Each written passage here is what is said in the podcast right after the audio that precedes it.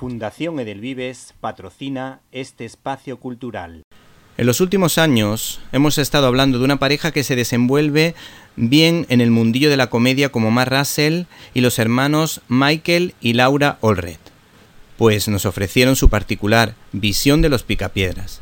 Pero a mí no me acababan de gustar hasta la lectura del cómic en cuestión, Superman, la era espacial editado por ECC.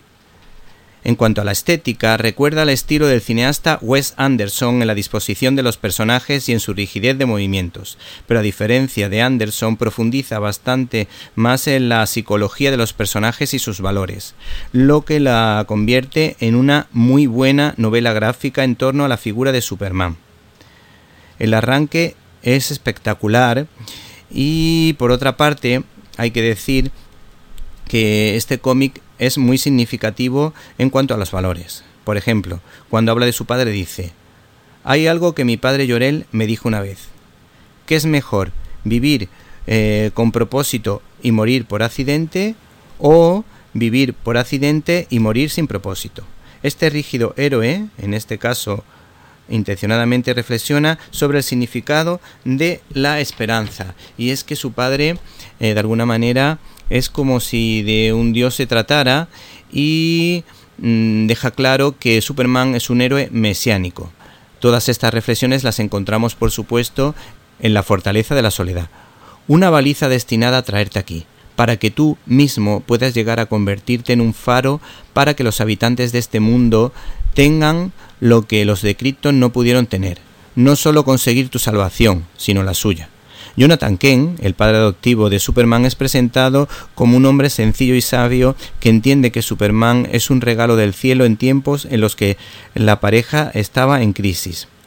Y reconoce eh, su aparición como milagrosa y por otra parte, hay otra escena en la que Jonathan Kent comparte un protagonismo con otro personaje que nos habla del valor de la amistad y de la entrega en silencio con lo que es un espejo en el que Superman se puede reflejar.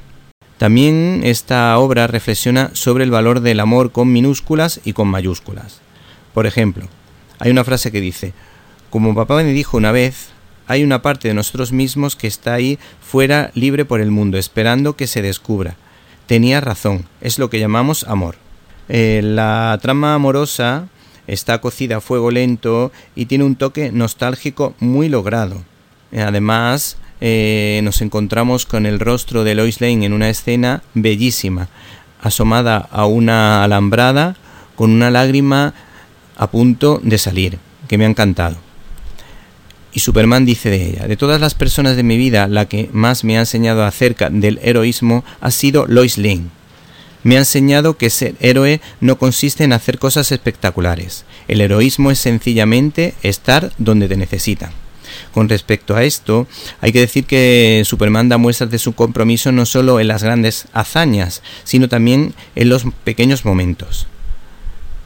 Y dice lo siguiente, y además es que me encanta cuando salga una anciana y le dice, pero me he dado cuenta que hacer cosas pequeñas también cumple un propósito mayor. Ese propósito mayor es demostrarle a la gente que sin importar lo grandes o pequeños que puedan ser sus problemas, a alguien le importa. Si te gustó este comentario, quizá podrías recomendarle nuestro canal de iVox Cine Libertad a un amigo. Te lo agradeceríamos con toda el alma.